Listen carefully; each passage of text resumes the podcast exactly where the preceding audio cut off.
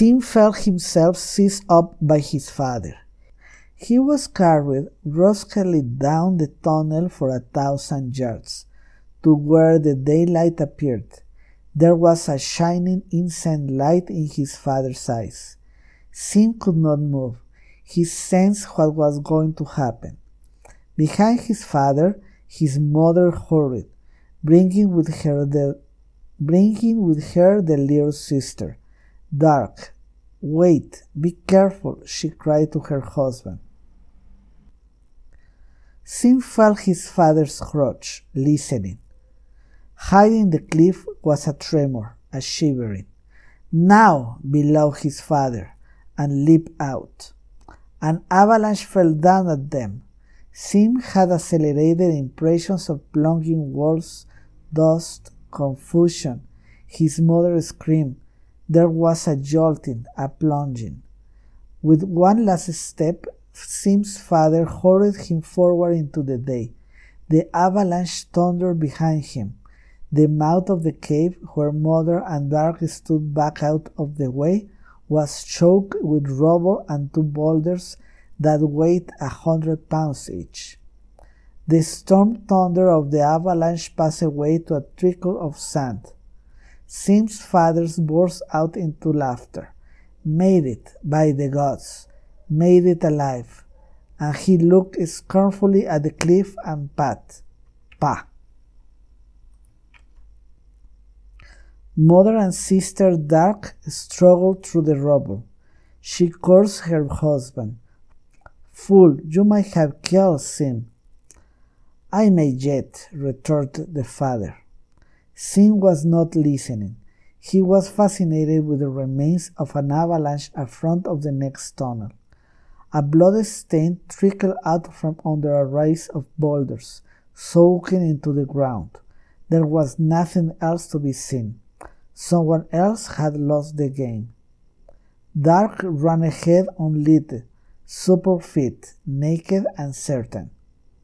The valley air was like a wine filtered between mountains. The heaven was a rest type blue, not the pale scorched atmosphere of full day, nor the bloated, bruised black purple of night, a riot with sickly shining stars. This was a tide pool, a place where waves of varying and violent temperatures struck, receded. Now the tide pool was quiet, cool, and its life moved abroad. Laughter, far away. Sim heard it. Why laughter? How could any of his people find time for laughing? Perhaps later he would discover why. The valley suddenly blushed with impulsive colors plant life, thawing in the precipitant dawn, shove out from most unexpected sources. It flowered as you watch. Pale green tendrils appeared on scoured rocks. Second later, ripe globes of fruit twitched upon the blade tips. Father gave Sim over to mother and harvested the momentary volatile crop, thrust scarlet, blue, yellow fruits into a fur sack which hung at his waist. Mother dug at the moist new grasses, laid them on Sim's tongue. His senses were being honed to a fine edge. He stored knowledge thirstily. He understood love, marriage, customs, anger, pity, rage, selfishness, shadings, and subtleties, realities, and reflections. One thing suggested another. The sight of green plant life whirled his mind like a gyroscope, seeking balance in a world where lack of time for explanations made a mind seek and interpret on its own. The soft burden of food gave him knowledge of his system, of energy, of movement. Like a bird newly cracking its way from a shell, he was almost a unit, complete, all knowing.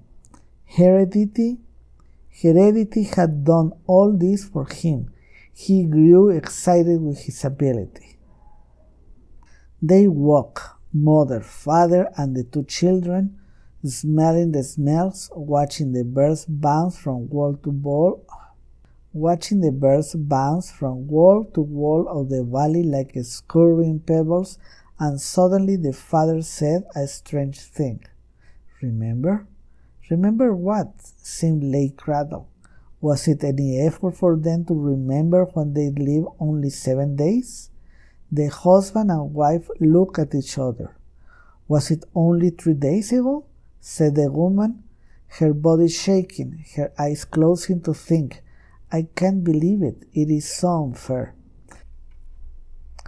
She sobbed, then drew her hand across her face and bit her parched lips. The wind played at her gray hair.